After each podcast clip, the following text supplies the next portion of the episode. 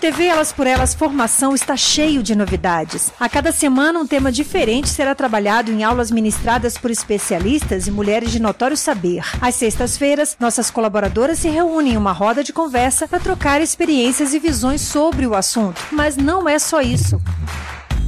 Como você já sabe, o objetivo do nosso programa é preparar e formar mulheres para a disputa política. Por isso, convidamos companheiras de todos os cantos do país para compartilhar suas histórias e trajetórias com a gente. Então anota aí, de segunda a sexta, a partir das quatro da tarde, tem TV Elas por Elas Formação na TV PT.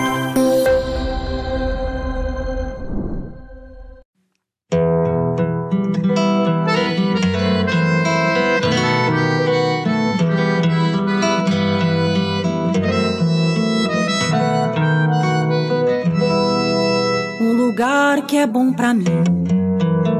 É onde eu quiser estar. A estrela ainda brilha, ela é quem vai me guiar.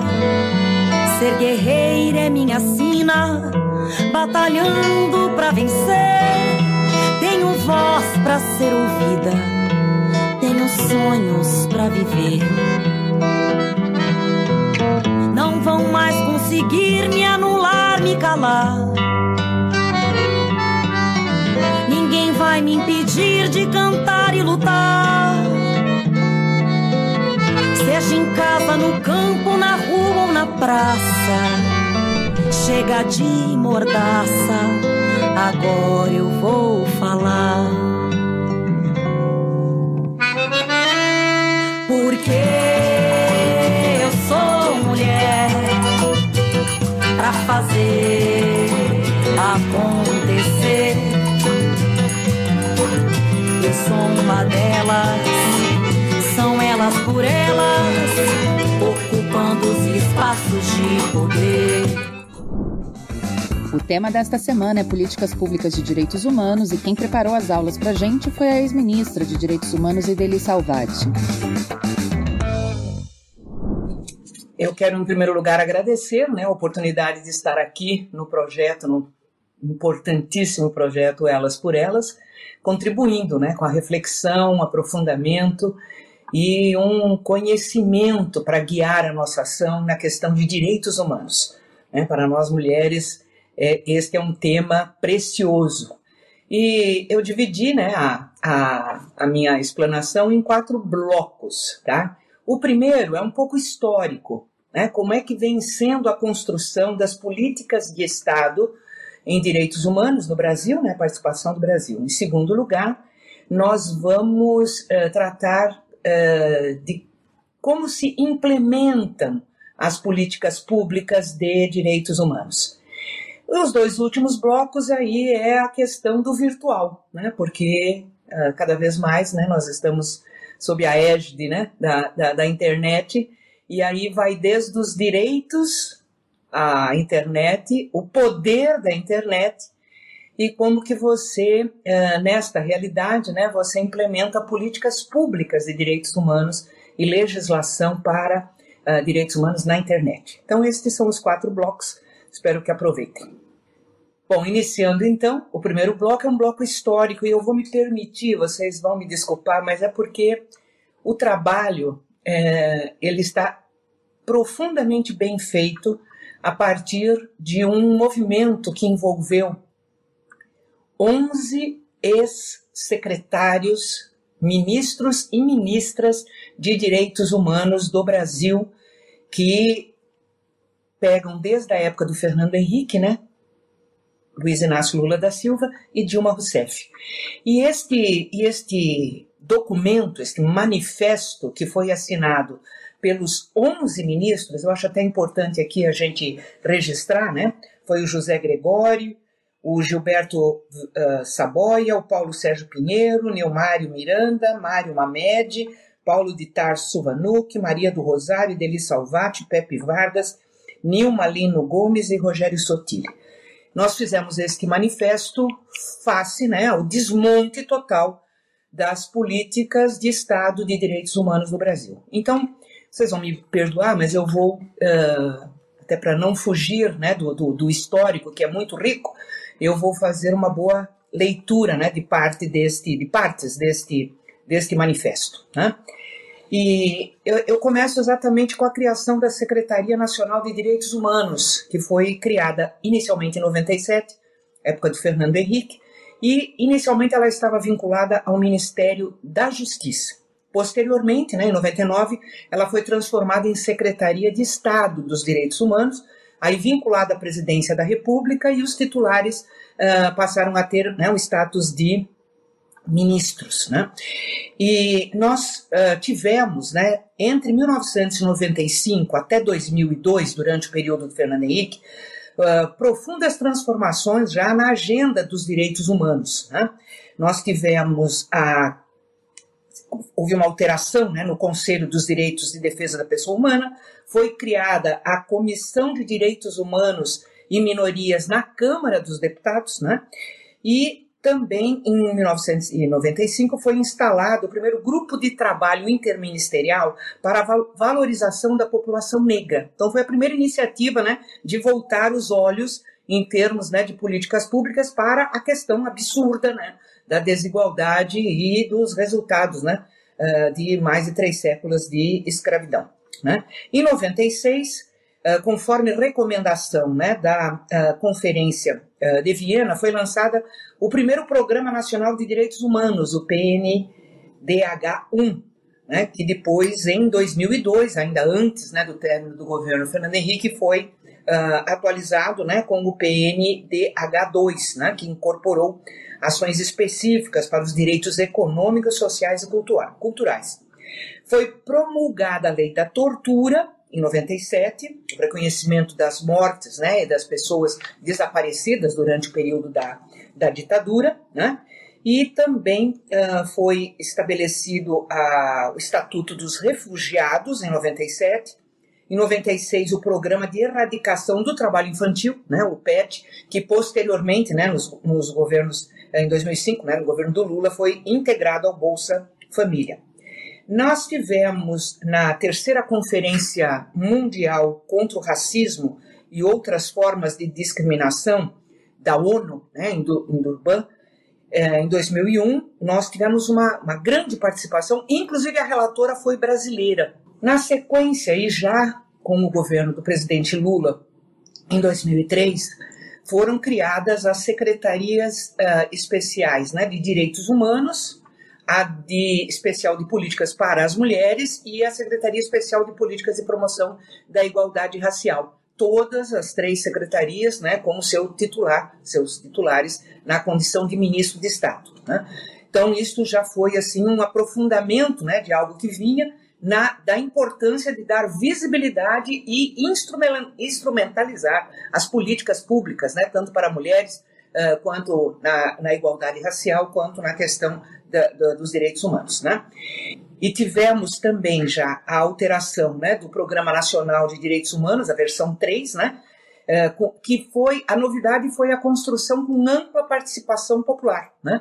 Então foram iniciadas já as conferências, já os trabalhos, né, para poder uh, implementar um programa uh, com vínculo, né, a partir das, da, das comunidades da reivindicação e da vivência né, de cada um dos segmentos. Uh, foi também já iniciadas articulações para a futura né, Comissão Nacional da Verdade e foram promulgadas importantes emendas constitucionais, né? A emenda constitucional contra o trabalho escravo, da reforma do Poder Judiciário, a Lei Maria da Penha, que é um marco histórico né, na luta das mulheres contra a violência doméstica, o Estatuto do Idoso, foi instalado ainda o Conselho Nacional de Combate à Discriminação e Promoção dos Direitos de Lésbicas, Gays, Bissexuais, Travestis e Transsexuais. Né? Antes não tinha nenhum conselho, nenhuma política voltada para esse segmento. Foi uh, criado o Sistema de Garantia dos Direitos da Criança e do Adolescente, e uh, vinculado ao CONANDA, né, que era o Conselho do, da Criança e do Adolescente, foram adotadas políticas de reserva de vagas para afrodescendentes em concursos públicos, federais e no ingresso em universidades e institutos federais. Foram garantidos também direitos dos remanescentes dos quilombos à posse de terras, né, que foi o decreto 4887 de 2003, e foi lançado o Plano Nacional dos Direitos da Pessoa com Deficiência. Importante, o Viver Sem Limites, né? E sancionado a Lei Brasileira de Inclusão de Pessoas com Deficiência. Uh, destacamos, por fim, né, o Plano Nacional de Educação em Direitos Humanos e a criação do Sistema Nacional de Atendimento Socioeducativo SINASE. Então foram, assim, profundas alterações nas políticas públicas, na relação com a sociedade e também em termos legais, né? alterações profundas na Constituição e na legislação em, uh, brasileira. No governo da presidenta Dilma, né, foi, uh, ela cuidou para dar uma visibilidade institucional. Né? Acho que foi isso que foi também muito importante, porque não, não teve nenhum outro governo né, no Brasil que tivesse dado maior visibilidade a mulheres, a negros, LGBTs, ou seja, as, as pessoas nomeadas uh, tinha, para né, os cargos de primeiro e segundo escalão, tinha, uh, a presidenta Dilma teve muita preocupação de dar uh, visibilidade. Né? Então, isto também é algo que tem que ser relevado. E teve, tivemos a promulgação da Lei da Comissão Nacional da Verdade, em 2011, né? Para poder fazer o, o, resgate histórico né, do que significou para a sociedade brasileira, todos os 21 anos né, da ditadura militar. Uh, foi criado o Comitê Nacional e o Mecanismo Nacional de Prevenção e Combate à Tortura, em 2013, que inclusive era uma exigência né, por assinatura de, de, de tratados internacionais. O Brasil tinha a obrigação de, de, de instalar, e levou muito tempo para fazê-lo. O Conselho de Defesa dos Direitos da Pessoa Humana foi transformado em Conselho Nacional dos Direitos Humanos, né, ampliando a sua atuação, e o programa Humaniza Redes, né, que foi lançado em 2015 para combater o discurso do ódio e a violação dos direitos humanos na internet e nas redes sociais. Nós vamos, inclusive, tratar mais detalhadamente deste, deste plano, né, quando tratarmos da questão virtual, num dos blocos. Tá? É, nós tivemos também o lançamento do sistema de garantias de direitos da pessoa LGBT, é, que foi produzido a partir de um relatório né, sobre a violência homofóbica no Brasil. E o, o governo brasileiro, na época da Dilma, assinou né, o, a Convenção Interamericana contra o Racismo e a Discriminação Racial e todas as formas correlatas de intolerância. Né? E o Brasil teve uma participação destacada na Agenda 2030 da ONU e que levou também à criação em 2016 do Conselho Nacional para uh, os Objetivos do Desenvolvimento Sustentável. Então, esse relato histórico demonstra de forma muito clara como que o Estado brasileiro foi se instrumentalizando, foi se organizando foi dando condições, inclusive, de participação da sociedade uh, na elaboração e implementação das políticas públicas de direitos humanos. E, ao mesmo tempo, como, junto com a instalação né, dessa, uh, dessas políticas públicas, também foram uh, né, assim, sendo intermediadas com alterações importantíssimas na Constituição brasileira e na legislação brasileira. Então, nós tivemos, né, a gente pode dizer isso de forma muito clara, que houve uma evolução, um aprimoramento, um aperfeiçoamento, um aprofundamento das políticas de direitos humanos desde a época do Fernando Henrique, posteriormente né, o presidente Luiz Inácio Lula da Silva e a presidenta Dilma. Então, quando a gente assiste hoje a todo esse desmonte das políticas públicas, da institucionalidade, do retrocesso legislativo, das ameaças permanentes né, que os direitos humanos estão sofrendo no Brasil, é efetivamente muito assustador, muito assustador. E foi isso que efetivamente uh, provocou né, para uh, o, o, conjunto né, dos, dos secretários, ministros e ministras tomassem esta posição, não só de resgatar historicamente né, tudo que tivemos condição uh, de executar, de fazer, de propor, de, de, de implementar, como também alertar para a situação que a gente vem vivenciando desde o golpe que tirou né, a presidenta Dilma da presidência da República. Então, são, é um conjunto né, de, de ações, de iniciativas uh, que são extremamente prejudiciais e que vai exigir de todos nós, né, a partir do, do processo, né, se nós tivermos a capacidade de retomar uh, a condução do, do, governo central, né, do governo federal, uh, vai nos obrigar, entende, a estarmos muito atentas, de maneira muito especial às mulheres, porque em todas as políticas públicas, como nós somos mais da metade da população, né, e se você fizer a questão, né, to, todas as situações, uh, trabalho, né, uh, econômico, renda, uh, acesso a serviços públicos, sempre as mulheres, e aí né, as mulheres pretas ainda, né, mais um, um, um agravo ainda não, um agravamento maior, né, todas nós somos profundamente afetadas por estas alterações, né. Então, o golpe, e aqui também vou me reportar a, a questões que foram levantadas no próprio documento para exemplificar né, como é que isto foi atacado né, desmontado e está né, uh, uh, num profundo risco e numa necessidade total e absoluta de retomada. Né?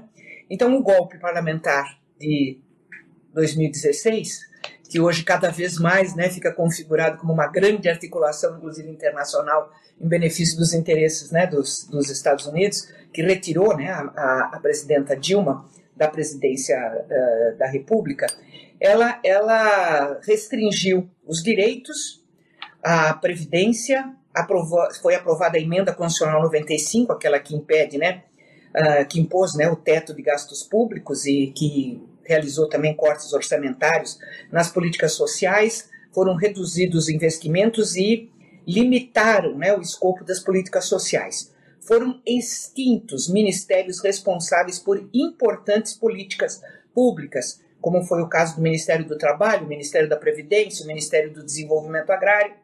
A extinção da Ouvidoria Agrária Nacional né, deixou o governo federal sem qualquer instrumento para a prevenção e monitoramento dos conflitos agrários, né, que se agravaram profundamente. E nós tivemos na questão dos direitos humanos, né, com a, a na, na, no início do, do, do atual desgoverno, é, que ficou totalmente descaracterizado, né, uh, transformado no Ministério da Mulher, da Família e dos Direitos Humanos. Né? Foram dissolvidos uh, ou debilitados as comissões, os conselhos, os grupos de trabalho, foram interrompidas as políticas de promoção dos direitos em curso, como as políticas que visam combater a tortura e promover medidas né, de justiça de transição, a interdição sistemática da participação e do controle social de políticas públicas, somou-se também aos cortes orçamentários, atingindo as políticas de saúde, assistência social e educação, impondo retrocessos, notadamente na promoção, defesa e proteção dos direitos da criança e do adolescente. Então, foi assim: né, a transformação do, do, do, do, no Ministério da Mulher, da Família e dos Direitos Humanos né, foi, foi uma, uma política de devastação, né, de destruição, desestruturação muito clara. Né? E o ataque frontal e direto às conquistas em matéria de direitos das mulheres e questões de gênero, notadamente acerca dos direitos sexuais e reprodutivos, com a descaracterização da Secretaria dos Direitos da Mulher e a atuação internacional regressiva do Brasil nos órgãos de direitos humanos e temas sociais, como a Organização Mundial da Saúde. Em paralelo a isso, o atual governo esvaziou órgãos como a antiga Secretaria de Promoção da Igualdade Racial e as políticas de prote pro proteção às populações indígenas e quilombolas, promovendo a violação massiva de seus direitos, especialmente no que tange às demarcações de terra, em ações de caráter genocida. Medidas normativas e administrativas xenofóbicas restringiram o direito de solicitação de refúgio e criaram uma deportação sumária, em claro desrespeito ao princípio internacional da não devolução às leis brasileiras de imigração e refúgio. Né? Nós, é, esse papel, inclusive internacional, né, do Brasil foi assim algo lamentável, né? E o documento coloca isso de forma muito clara. No plano internacional, o Brasil perde seu papel de destaque e de mediador para assumir posições reacionárias. Passa a condição de pária, se não de seguidor de grupos contrários aos direitos humanos, à democracia liberal e aos direitos à equidade de gênero, enquanto promotor de uma suposta visão tradicionalista e ultraconservadora do Ocidente. A expressa orientação do Ministério das Relações Exteriores, che uh, quando chefiada por Ernesto Araújo, para que diplomatas interditassem qualquer menção a gênero em documentos internacional, internacionais, contou com ampla anuência e entusiasmo da ministra Né? Outro exemplo é o ingresso do Brasil em iniciativas ultraconservadoras em matéria de direito internacional, como o chamado Consenso de Genebra, cujo intuito basicamente é o de não é o de promover o retrocesso internacional em matéria de direito das mulheres e debates de gênero ao lado de países teocráticos e iliberais e que novamente contou com amplo apoio da atual ministra né, de Direitos Humanos. As violações deliberadas, o desmantelamento de políticas e a renegação de compromissos com os direitos humanos evidenciam um ataque direto do governo atual à democracia brasileira. E é por isso né, que os 11 secretários, ministros e ministras assinaram este manifesto fortíssimo né, pela reconstrução das políticas de Estado de direitos humanos no Brasil. E as três mulheres né, que, que compuseram este, este rol né, de, de ex-ministros e ministras, que é, foi o meu caso, a Rosário e a Nilma, né, nós temos absoluta convicção de que tudo que levou muito tempo para ser construído, para ter avanço, para ser institucionalizado, inclusive para ser legalizado, por tudo que vem sofrendo, vai exigir de todos nós né, um grande esforço, uma grande uh, responsabilidade para retomar, reconstruir e avançar. E é muito importante para a gente poder ter né, esta vontade, disposição de conhecer o que já foi feito. Né? E, isto, e, este, e este documento, este manifesto, é este resgate e este apontamento né, para toda a necessidade de enfrentar aquilo que, infelizmente, vem afrontando os direitos humanos no nosso país. Então, é com esta contribuição, eu acho que depois nós poderíamos né, colocar aqui na tela o, o acesso né, ao link do documento na sua íntegra, porque eu acho que vale a pena todas né, que estão aqui participando e, e aprofundando né, o seu conhecimento, poder acessar o documento que é riquíssimo.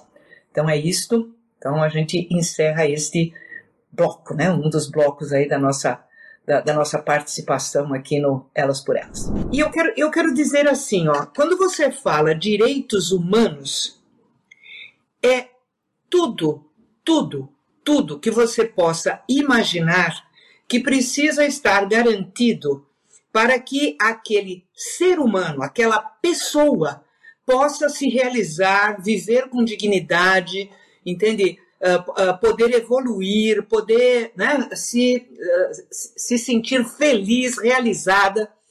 Então, é, é, um, é uma gama muito grande né, de direitos para que cada um, cada uma, né, possa se sentir como um ser humano plenamente realizado.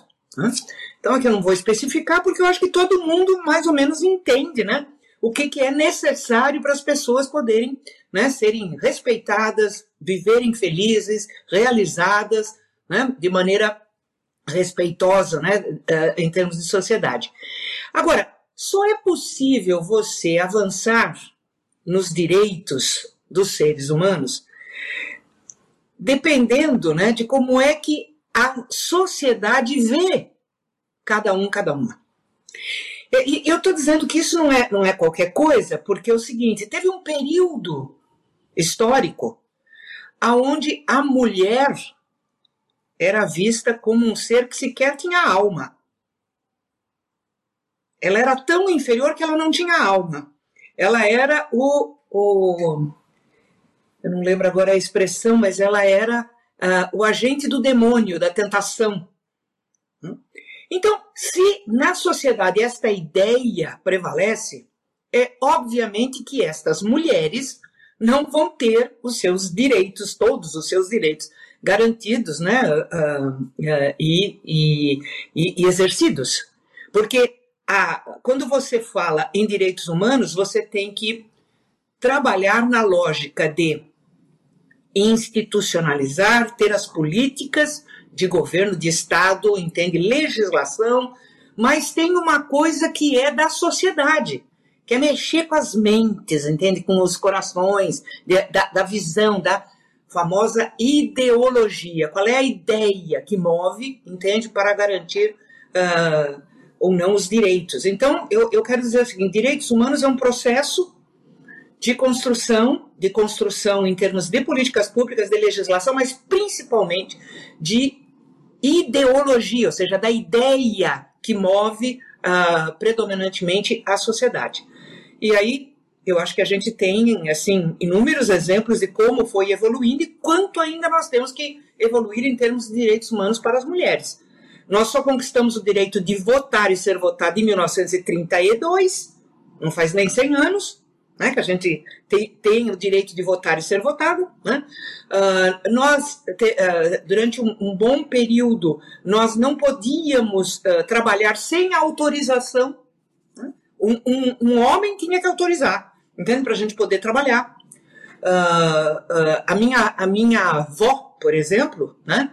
ela, não, ela não, não conhecia dinheiro, ela não sabia, entende? O que era o dinheiro, porque toda a questão financeira era administrada pelo meu avô ou pelos meus tios.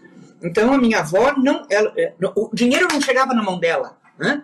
Então, então assim são uh, uh, direitos que não só não estavam garantidos, precisam ser garantidos, porque você tem que ter a política pública que garanta, a lei que garanta, mas também a sociedade tem que evoluir a ponto de né, uh, permitir que os direitos sejam exercidos e garantidos.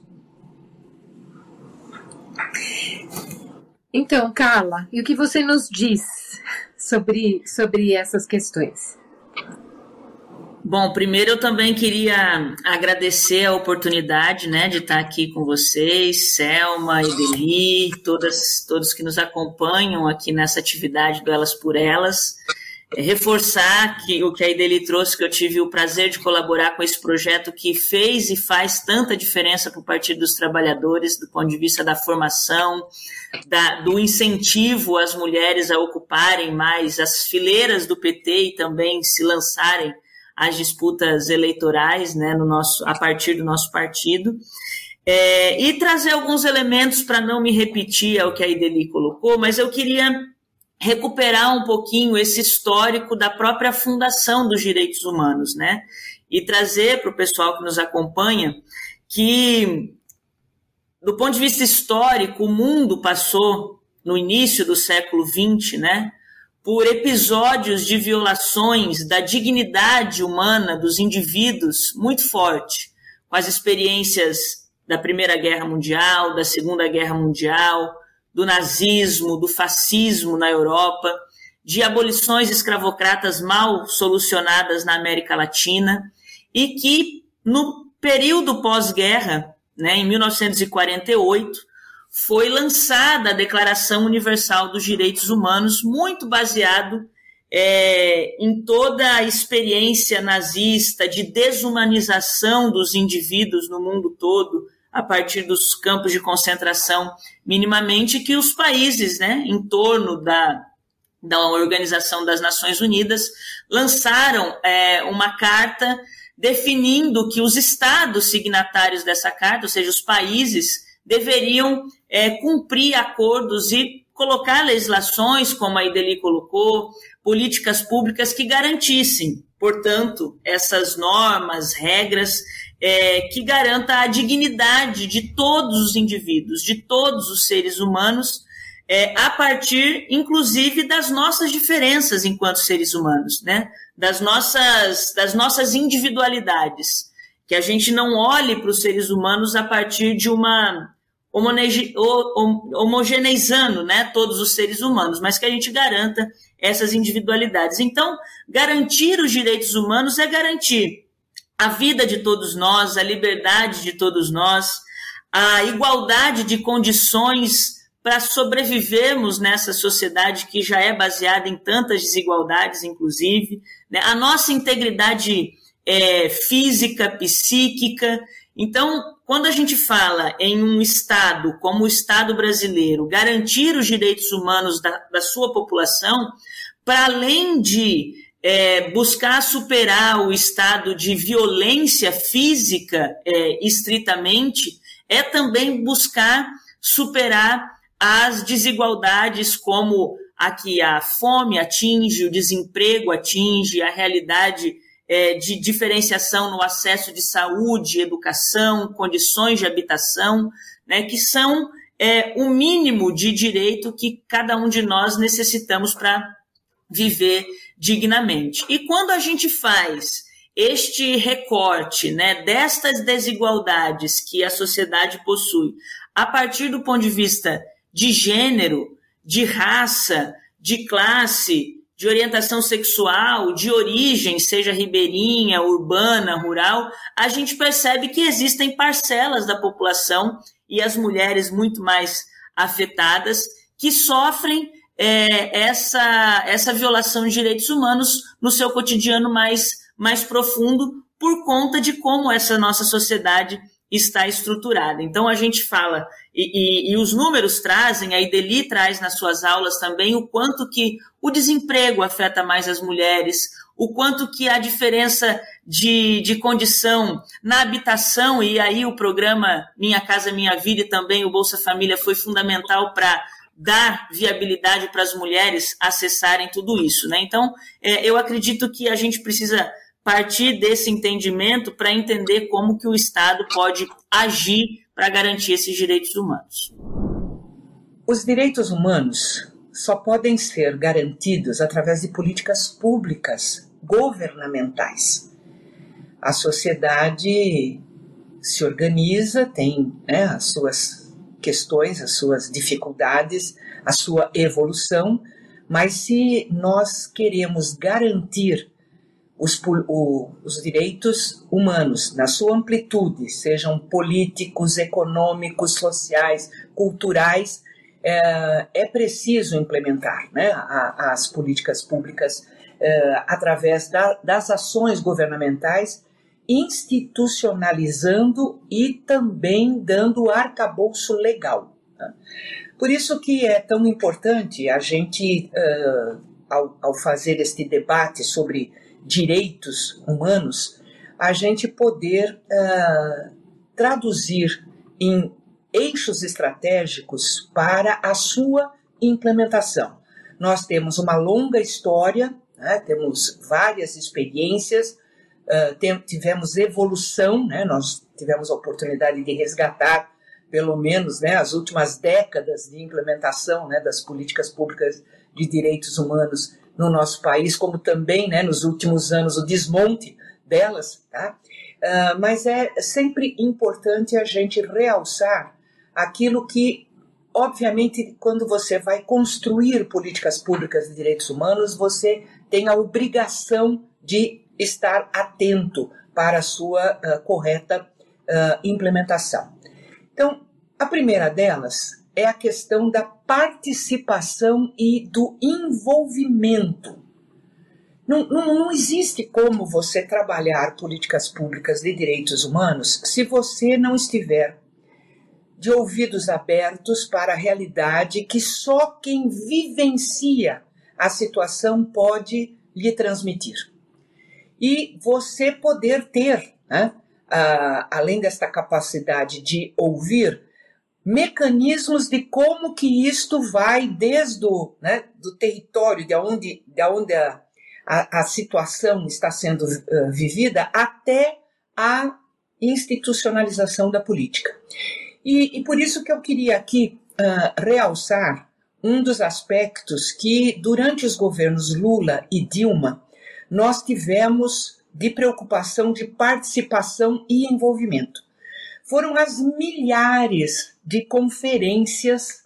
Quando eu digo milhares, é porque as conferências do, né, dos diversos temas, das, dos diversos segmentos, envolviam desde conferências municipais, que depois elegiam delegados para conferências estaduais e que depois elegiam delegados para as conferências nacionais.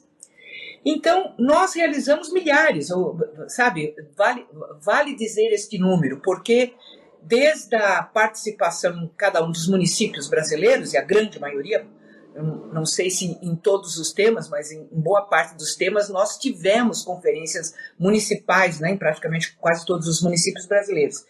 E era exatamente naquela situação concreta de vida num país como o nosso, né, tão imenso, tão diversificado, tão diferenciado, com história, cultura, né, a situação econômica, política e social tão diferenciada, uh, era, vinha de lá, né, vinha lá, entende, da realidade de cada cantinho do, do, do, do país, como é que estavam sendo, né, vistas, tratadas, né, uh, as mulheres, uh, os LGBTs, a, a, a, população né, afrodescendente, pretos e pretas, as crianças, uh, adolescentes, os idosos, as pessoas com deficiência, ou seja, a diversidade né, da população brasileira sendo analisada de baixo para cima né, para produzir. E além de estar lá ouvindo, uh, eram apresentadas as propostas, né? Elas iam sendo a, aprofundadas, debatidas, e quando chegava na Conferência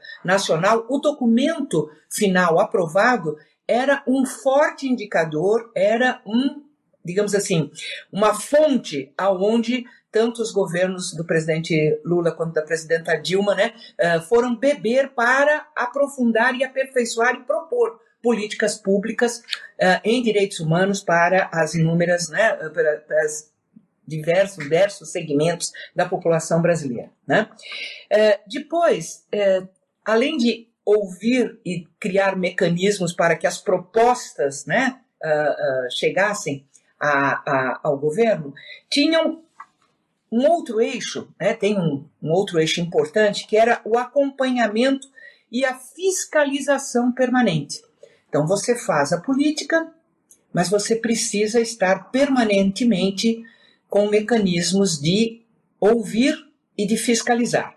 Então, aí foram implementados, aperfeiçoados, né, criados novos mecanismos de uh, fiscalização e acompanhamento, que vão desde os DISC, né, os DISC 100, né, o DISC 100, o DISC 180. Infelizmente, nós não conseguimos implementar uh, o, do, o, da CEPIR, né, que estava em processo de implementação, quando a presidenta Dilma foi, foi golpeada né, e retirada do poder, e também uh, os conselhos.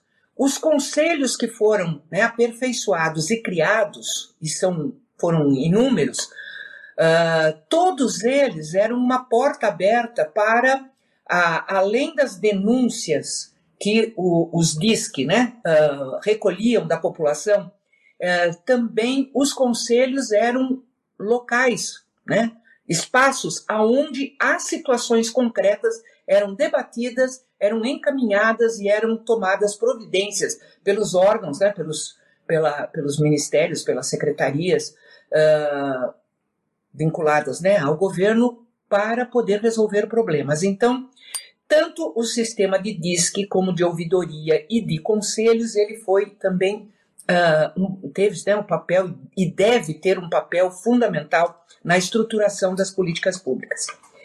A, a outra questão é o estado de alerta. O estado de alerta significa o quê? Você ter os instrumentos para poder rapidamente tomar providências ou atender a demanda, porque é, não, não, não pode, sabe, numa situação de violação de direito hum, hum, humano, a qualquer que seja, ela exige tomada de providência. Né? Então, nesse caso do estado de alerta, também uh, tem cabimento, né? Os disques, né? Porque ali Eu lembro muito bem que quando eu estive à frente da Secretaria de, de, de Direitos Humanos, né, da Presidência da República, nós acompanhávamos, ampliamos, né, fortalecemos o Disque 100 por conta do seguinte, a, a, a pessoa faz a denúncia, a criança faz a denúncia, né, a mulher faz a denúncia, ou né, a pessoa que está sofrendo a, a, a violação, e ela precisa ser automaticamente encaminhada para alguém perto dela, né? próximo a ela que possa solucionar. Então a gente tinha todo um mecanismo de ligação com outra estrutura do, do, do estar alerta, que é, né, são os conselhos tutelares, as delegacias da, de atendimento né, às mulheres, uh, os órgãos né, do judiciário. Então, é, o estado de alerta significa você ter instrumento e, e, você ter um fluxo de encaminhamento para que a pessoa possa, né, ao ter o seu direito violado, ela possa uh, ter o socorro, né, o atendimento imediato. Então, é, esta, esta questão de ouvir, ter fluxo para encaminhar a política, você poder ter fiscalização e acompanhamento, você estar com instrumentos de atendimento rápido, né, o tal do estado de alerta, como eu tô, como eu estou chamando, né, é, é, que aí no caso das mulheres, inclusive teve, uh, acho que aspectos extremamente importantes, como a questão da delegacia especializada né, de atendimento às mulheres, o próprio programa né, que a Eleonora Minicucci encabeçou é, da Casa da Mulher Brasileira, né, onde reunia num único espaço né, todas as uh, formas e necessidades de atendimento às, às diversas peculiaridades né, da, da, das questões relacionadas às mulheres. E a outra, por último, né, uh, além das três questões que eu já abordei, nós temos ainda a institucionalização das políticas públicas de direitos humanos.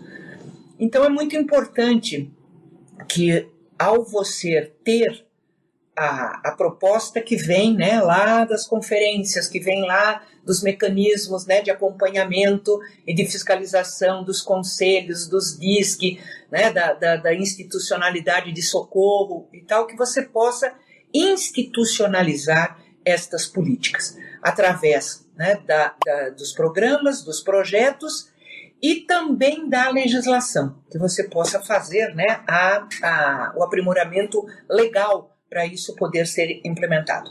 E em nenhuma hipótese, em nenhuma hipótese, a questão dos direitos humanos pode ser implementada se não houver duas condições uh, sem as quais não há garantia. A primeira delas, obviamente, é dinheiro. Tem que estar no orçamento, tem que ter recurso para poder implementar as políticas públicas né, de direitos humanos, uh, sejam quais forem as aprovadas e, né, e, e em execução. E a segunda é que não existe política pública de direito, uh, qualquer né, qualquer um dos direitos humanos que não tenha intersetorialidade. Você não faz atendimento às necessidades, a uma, você não faz uma política pública para atender às necessidades da mulher única e exclusivamente né, na Secretaria de Políticas Públicas para as Mulheres. A necessidade de que a gente também mude as mentes e os corações. Né? A gente precisa entender que o o Brasil ele se formou, a história da formação política do Brasil, da sociedade brasileira, do Estado brasileiro, ele se formou com valores muito conservadores e com valores muito cerceados pelo que foi o processo colonizador, né? inclusive de influência é, do colonizador, das igrejas e do porquê que o Brasil surgiu né? nessa, nessa ideia de estar a serviço é, da colônia. Então, quando a gente fala sobre a construção das políticas públicas, a gente, a gente fala sobre a necessidade, sim, de que as instituições tenham é, ações muito efetivas, mas é, a gente precisa também de tempo dessas políticas funcionando é, para que as pessoas e as gerações vão se convencendo dessa alteração da própria cultura política brasileira que é fundada no conservadorismo e é, em vários é, preconceitos e entendimentos do que é, por exemplo, a própria mulher ou outros sujeitos é, de direito que às vezes têm o seu direito humano é, negligenciado. Então, nesse sentido, eu acho que nós não tivemos muito tempo é, no governo federal, embora com ações institucionais nacionais muito fortes, de, primeiro, enraizar essas políticas públicas nos estados e municípios, de modo a essas unidades federativas, que é onde a vida da população de fato se organiza, é, alterar a dinâmica da própria cultura política para superar tudo isso. Então, acho que esse é um desafio que, que nós tivemos e ainda temos. E porque é, nessas localidades a situação é, dessas políticas, ao meu ponto de vista, ainda eram muito frágeis é, por falta de tempo mesmo da sua vida é, sendo executada, é que a partir do golpe contra a presidenta Dilma, em que nós tivemos no governo federal é, tomada de assalto um outro projeto político na contramão daquilo que a gente estava construindo, que desarticulou todas as possibilidades de continuidade dessas políticas, dessas políticas, os estados e municípios também se fragilizaram. E daí o, a primeira coisa que aconteceu foi de fato o corte de financiamento para que essas políticas acontecessem. Então hoje a gente está aqui né? Eu estou vereadora numa capital, né, em Florianópolis, e a gente vê que não existe mais é, recurso para a realização de é, espaços fundamentais para essas, para essas ações acontecerem, como a própria realização das conferências. Elas não existem mais. Né? A Ideli fala ali sobre a necessidade de participação popular para constituir essas políticas. As conferências foram é, cortadas no, no, CERN, né, que era o DNA do nosso projeto participativo, popular e democrático.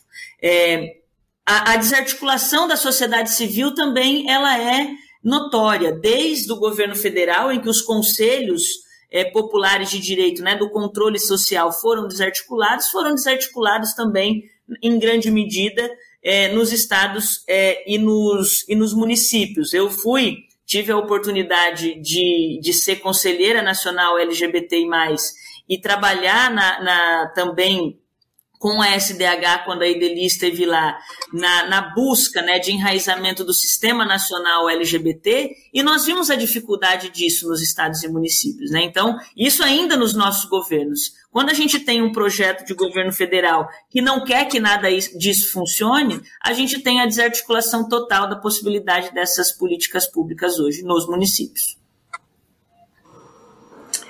Muito obrigada, Carla. E, e Deli, você que foi ministra, olhando hoje para a situação do país e dos municípios dos estados, o que, que você nos diz em relação à política de direitos humanos? Olha, Selma, eu quero pegar um pouco aí na continuidade da Carla, né? Porque a Carla foi uh, detalhando um pouco, né, a desestruturação das políticas públicas de garantia de direitos, né? As conferências para poder ouvir, estar tá sintonizado com o que está acontecendo, os conselhos, né, que, que monitoram, acompanham, propõem, né, uh, e, faz, faz, faz com que a política pública uh, seja dinâmica, né, esteja sempre atenta às, aos avanços necessários. A questão da própria uh, estruturação uh, financeira, né, em termos de orçamento, uh, os cortes, a, aquelas unidades de sempre alerta, né, como eu, como eu chamei na, na aula, né, que são os DISC, né, o DISC 100, o DISC 180, que está tudo desestruturado, né, foi tudo fragilizado, a própria todo o incentivo né, para as casas-abrigo, a questão da, das delegacias de atendimento especializado às mulheres, o próprio programa né, da Casa da Mulher Brasileira, ou seja, tudo isso está desestruturando ou já está desestruturado, já, já está na, na, na, situação de terra arrasada. Tá? O que significa que, ao retornar né, um projeto uh, político uh, voltado aos interesses uh, da maioria da população e com o objetivo de inclusão social, né, de, de, de combate à desigualdade, nós vamos ter que reconstruir todo esse sistema nacional né, de políticas públicas em direitos humanos. Mas para mim, nada disso é tão grave quanto algo que aconteceu e que eu quero dizer para vocês que me preocupa muito mais. Porque reconstruir a gente já tem, né? Tem acúmulo, tem experiência. Uh, a, a, hora que a gente né, tiver no comando uh, puxando, as pessoas vêm. Foi assim, né? Que a gente que a gente deu conta de construir.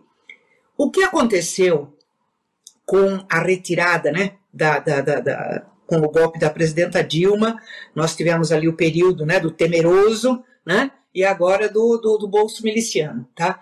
Foi algo muito mais grave do que a mera destruição do sistema e das políticas públicas.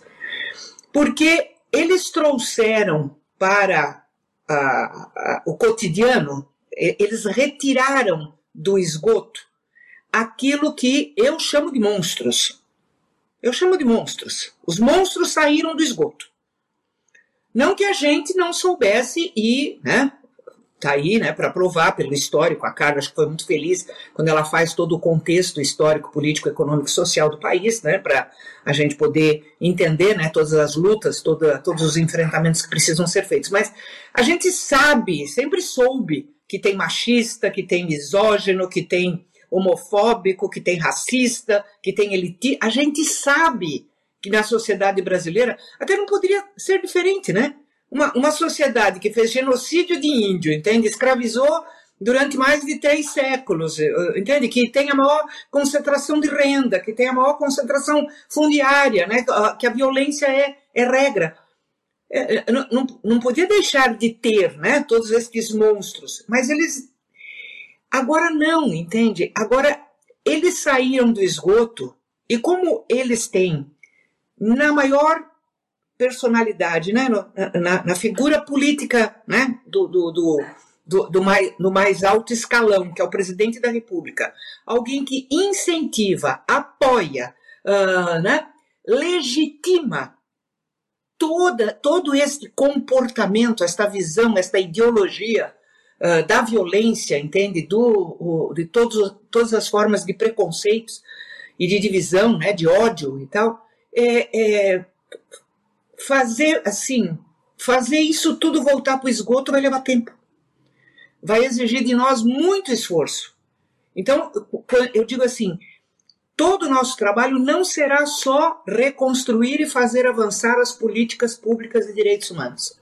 Nós vamos ter que obrigatoriamente fazer um trabalho intenso, difícil, duradouro, para de novo mexer com as mentes e os corações para a gente poder avançar, entende? A forma como cada um vê o outro, cada um convive com o outro, cada um, entende?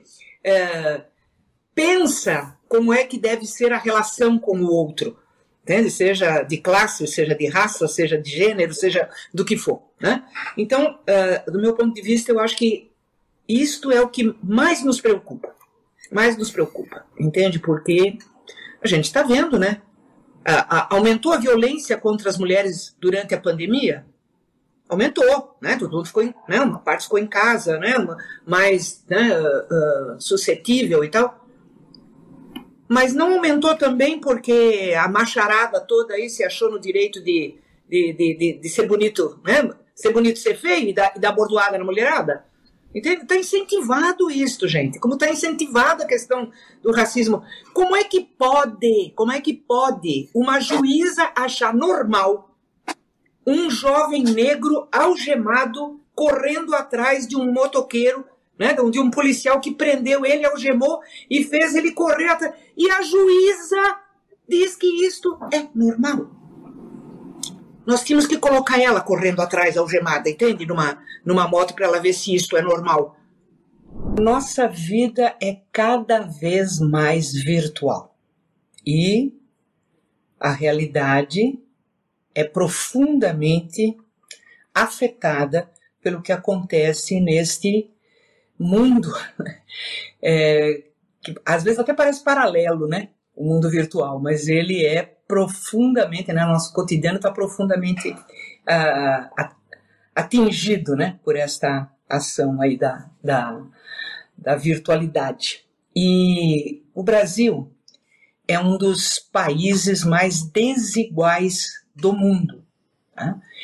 E, infelizmente, a, a questão da internet, é, o acesso à internet, acabou com a desigualdade digital aprofundando, né, piorando a desigualdade que já era uh, gravíssima né, no, no, nosso país. E, e tanto que cada vez mais fica difícil né, estudar, trabalhar, interagir, uh, uh, alcançar, né, acessar a conhecimento, a informações uh, para quem não tem acesso à, à, internet. Por isso que eu tenho até brincado um pouco, né, com assim a gente já fez programa eh, Luz para Todos, a gente já fez o programa Água para Todos e ao retornar né, a, a, ao governo, nós não vamos fugir do internet para todos. Né?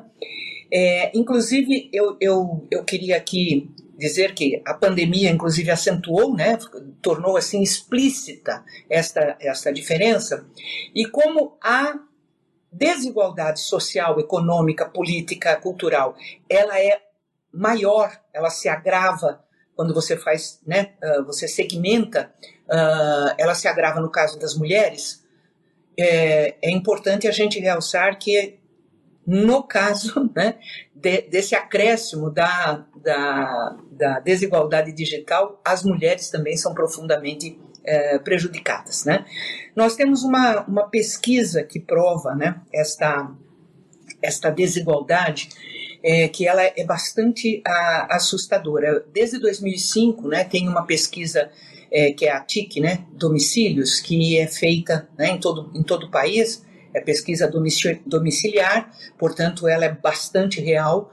E a última que nós temos foi realizada em 2019, foram lançados os dados em 2020. Então, só para vocês terem uma ideia né, do, do que, que é que é, essa pesquisa trouxe. Tá?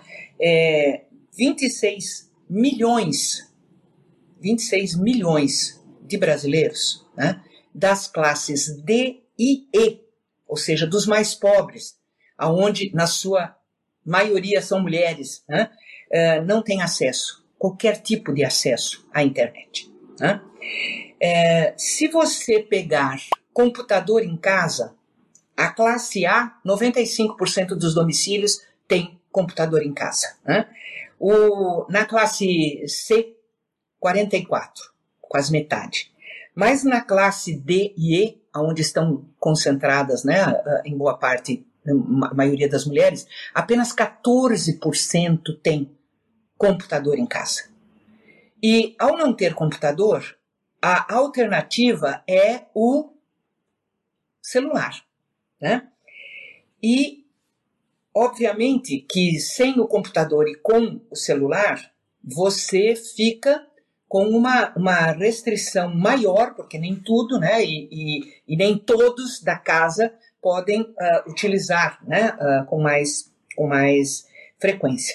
É, tem ainda uma, uma, uma situação, né, que, que é bastante uh, complexa, né, dessa, desta questão aí da desigualdade digital, é que na realidade urbana do Brasil, um quarto um quarto da população urbana do Brasil, que ultrapassa 35 milhões de pessoas, não tem qualquer conexão à internet.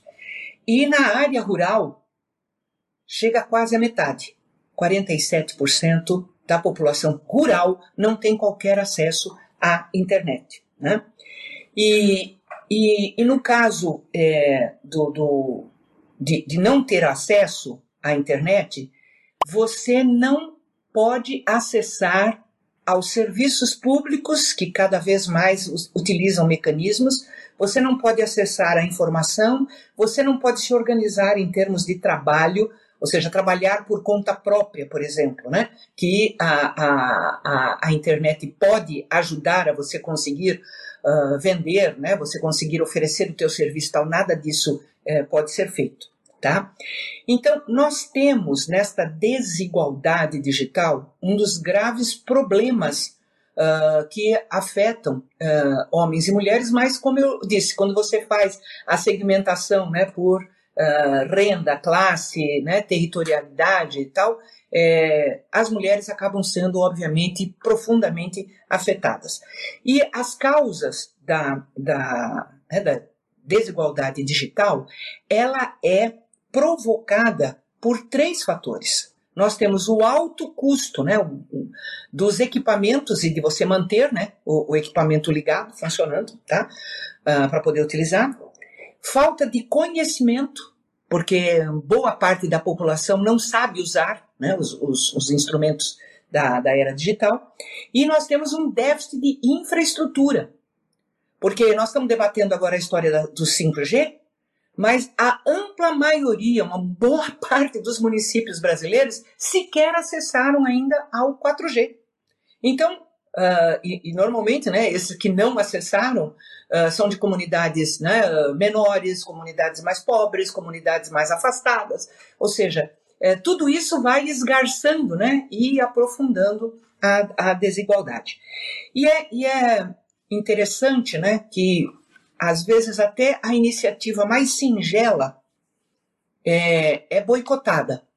Nós tivemos agora, né, recentemente, o veto do senhor Bolsonaro a um projeto da nossa querida deputada federal Rosa Neide, né, do Mato Grosso, que foi aprovado rapidamente na Câmara e no Senado, né, foi uma, um projeto muito ágil, até porque, como durante a pandemia ficou claro né, que a, a desigualdade digital prejudicava os alunos, né, prejudicava a, as crianças, é, o, o projeto andou 35 bilhões para dar acesso gratuito para alunos e para professores. Né? Uh, para uh, os alunos, uh, podendo permitir né, a, a compra de, de tablets, de, de, de, de, celulares e tal, e também né, para os alunos da, da rede pública, né, vinculados ao cadastro único, comunidades indígenas, quilombolas, os, os professores né, da rede estadual e municipal, que na sua ampla maioria, quase que em alguma, alguns casos totalidade, são professoras, né, mulheres né, que atuam na, na educação, Nada disso uh, pôde ser viabilizado. E esses 3,5 bilhões né, eram, são recursos que estão no FUST, no Fundo de Universalização dos Serviços de Telecomunicação. Portanto, é um dinheiro que está lá, que, entende? Poderia estar sendo utilizado para garantir a internet né, para as nossas crianças, as nossas escolas, as nossas professoras. Tá? Então, eu acho que esse é um tema, o direito a internet é algo que tem cada vez mais que tomar né, uh, proeminência nos nossos debates, nas nossas ações. E a outra questão relacionada a poder, o poder. E aqui vocês sabem, né, tanto quanto eu, que a, a questão dos dados, o que eles sabem da gente, de cada uma das pessoas que vivem no planeta, você acessou a qualquer instrumento, a qualquer rede, você está fornecendo os seus dados.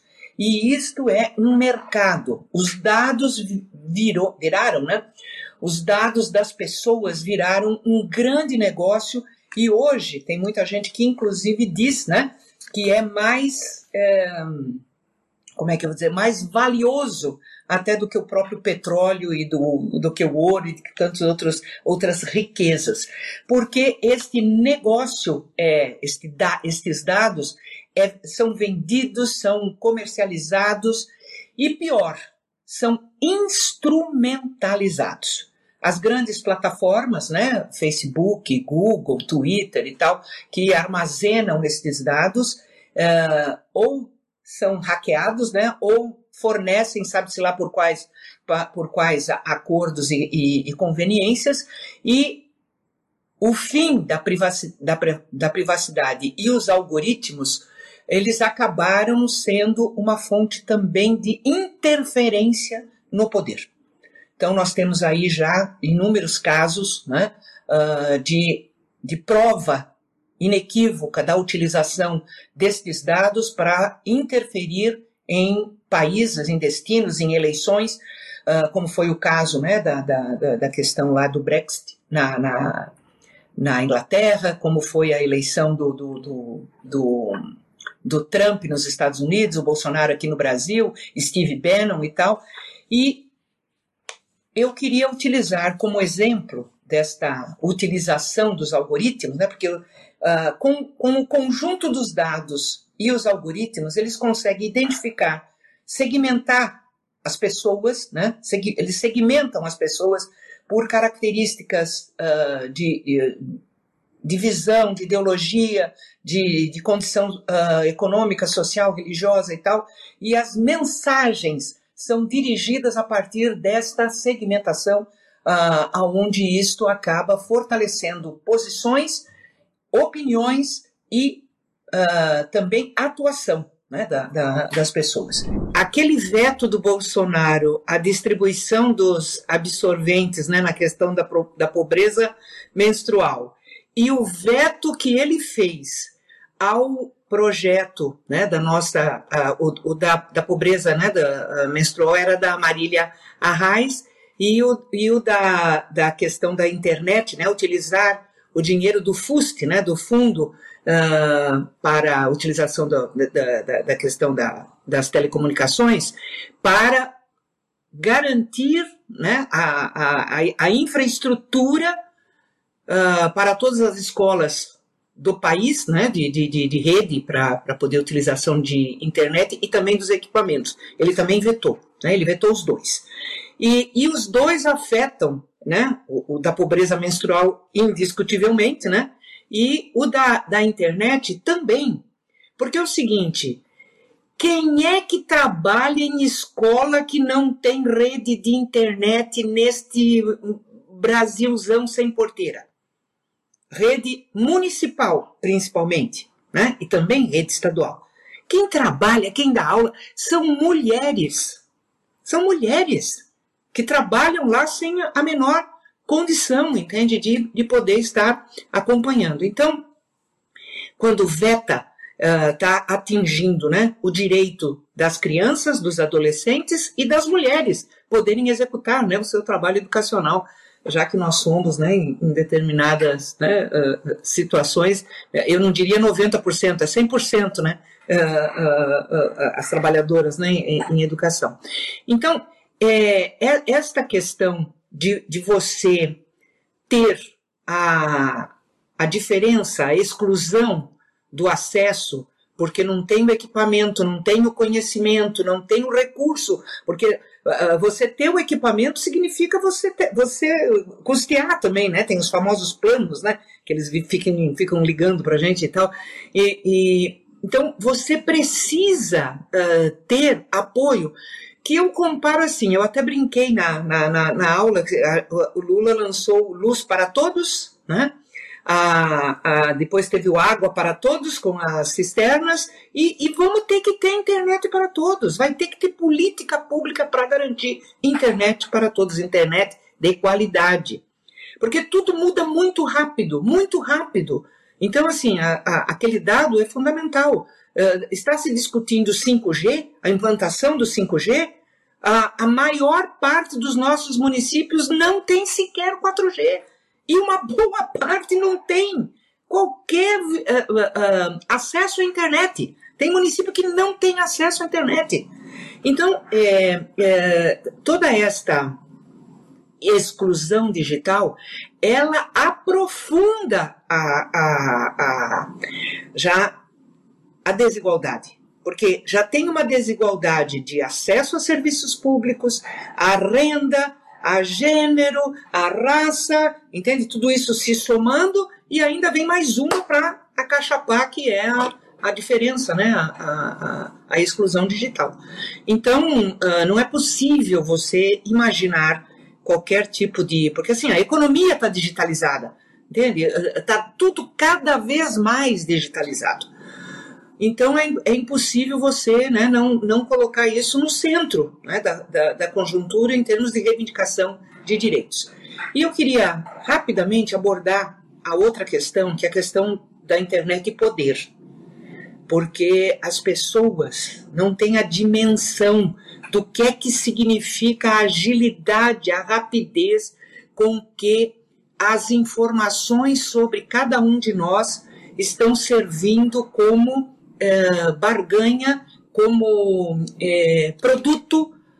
É, hoje vale mais os dados sobre as pessoas e como você manipula esses dados, como você pode utilizar esses dados, desde, desde para vender coisas, como também para implementar ideias. Porque tem os dados, aí ele, por conta né, de toda a, estru a estrutura uh, astronômica que nós temos hoje de armazenamento, de segmentação, você consegue, quem tem dinheiro uh, e, uh, e condição de manipular, você consegue em poucas horas.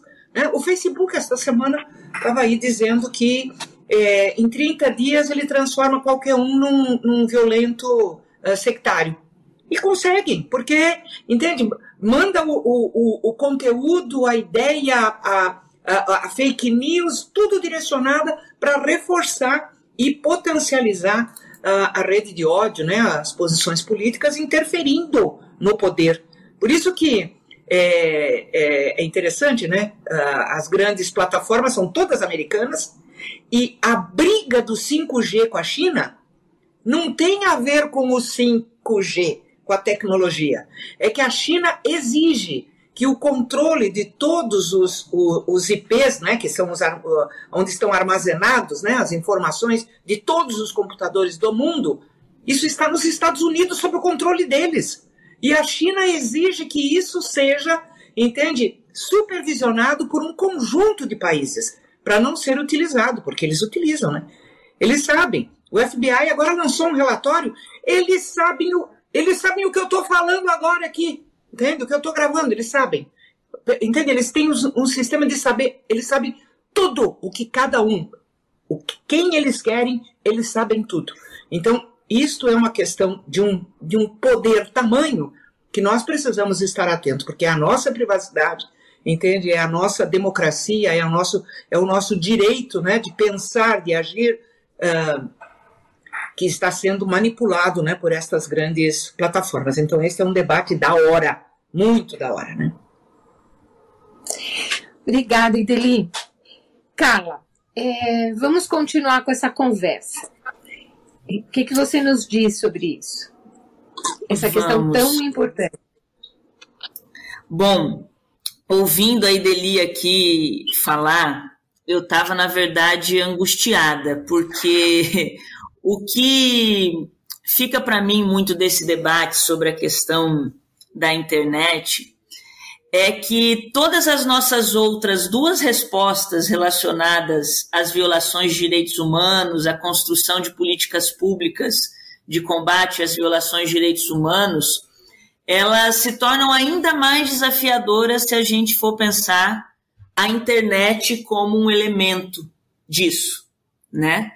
É, e quando a Ideli traz esse, essa questão da internet como essa relação de poder, né, que afeta os indivíduos, né, a sociedade em algumas coletividades, grupos de pessoas, e também o Estado, né, e a gente pode lembrar aí o caso das invasões de dados relacionadas à presidenta Dilma, inclusive no contexto do golpe e tudo mais, é muito mais difícil da gente estruturar políticas públicas é, de combate à violação de direitos humanos se a gente não tiver isso como um fator crucial. Né? Então, é, para propostas que a gente vá colocar na mesa, né, para um futuro próximo aí que busque é, romper com esse estado de coisas, é, sem dúvida nenhuma, além da gente aprofundar um debate sobre regulamentação da mídia, democratização da mídia, né, que a gente pensava em parte dos nossos governos, muito do ponto de vista da telecomunicação, de TV e rádio, né, a gente vai ter que ter uma galera aí muito é, nerd para pensar isso do ponto de vista é, da internet. Inclusive porque tem tudo a ver a gente pensar a partir da internet essa questão de direitos humanos também, porque puxando sempre esses ganchos históricos que eu gosto de dar, a gente também não pode esquecer que o desenvolvimento da internet também se deu no contexto da Segunda Guerra Mundial. né, pelo Alan Turan. Então, é, é, ela também foi criada já como um mecanismo de espionagem do inimigo. Né? Não era para vender é, AliExpress, para iFood, não era nada disso para que a internet surgiu. Ela já surgiu como um instrumento de espionagem. Né? Então, é, ela se constitui a partir disso. E a gente vai precisar ter, é, de fato, me mecanismos muito colocados. A gente tem aí, hoje, é, a, a Lei Geral de Proteção de Dados, e aí Deli fala muito so, sobre essa questão de dados também, de quanto os dados né, viraram essa, esse ponto de barganha, e a própria LGPD, que coloca no indivíduo né, a, a, o poder de autorização sobre disponibilizar os dados ou não, já é uma relação de poder também dentro do meio da internet para o acesso a recursos. Né? Então, se tudo hoje está informatizado e digitalizado e a partir de, de dados da internet, para um indivíduo que consegue né, ter um, um, aparelho celular, acessar a internet e quiser baixar um aplicativo qualquer hoje, ele precisa estar de acordo com uma série de coisas lá, senão ele não consegue baixar o aplicativo. Né? É, e, e, aí como que a gente vai, vai pensar tudo isso? Né? É, um outro, uma outra questão colocada para o 5G também, que, que vocês estavam falando aí, e que também tem a ver com o 4G, é que não basta a gente ter as estruturas de é, transmissão da internet, né, fibra ótica, etc. e tal. A gente também está falando em qual tecnologia é, possibilita a recepção de, dessa, nova configuração de internet do 5G. Não é qualquer aparelho celular, qualquer computador que vai recepcionar isso. Né? Então a gente está falando novamente é, em poder do ponto de vista do acesso a, e ao consumo de determinadas tecnologias. Né? E quando a gente fala de uma sociedade desigual, desempregada, com desigualdade de renda, a gente também está falando na possibilidade ou não é, de, de acessar tudo isso. Então, penso que a gente tem um grande desafio pela frente nesse sentido. Inclusive, não vou me aprofundar, mas é algo que eu tenho tentado provocar muito em alguns espaços. É, a própria configuração da classe trabalhadora e com quem a gente vai conversar daqui, daqui para diante está baseado também nessa reconfiguração da informática, das tecnologias, das startups e não é mais né, é uma lógica de organização do trabalho que a gente tinha há 40 anos atrás, quando o próprio PT surgiu. Né? Então, acho que também é um desafio partidário é, é, político que a gente tem de pensar essa reconfiguração da classe trabalhadora também. O TV Elas por Elas Formação de hoje fica por aqui, mas na semana que vem estaremos de volta para falar de gênero e assistência social. Quem preparou as aulas para gente foi a ex-ministra de Desenvolvimento Social, Márcia Lopes. Você encontra todos os nossos programas na playlist TV Elas por Elas Formação no canal da TVPT no YouTube e em formato de podcast no Spotify.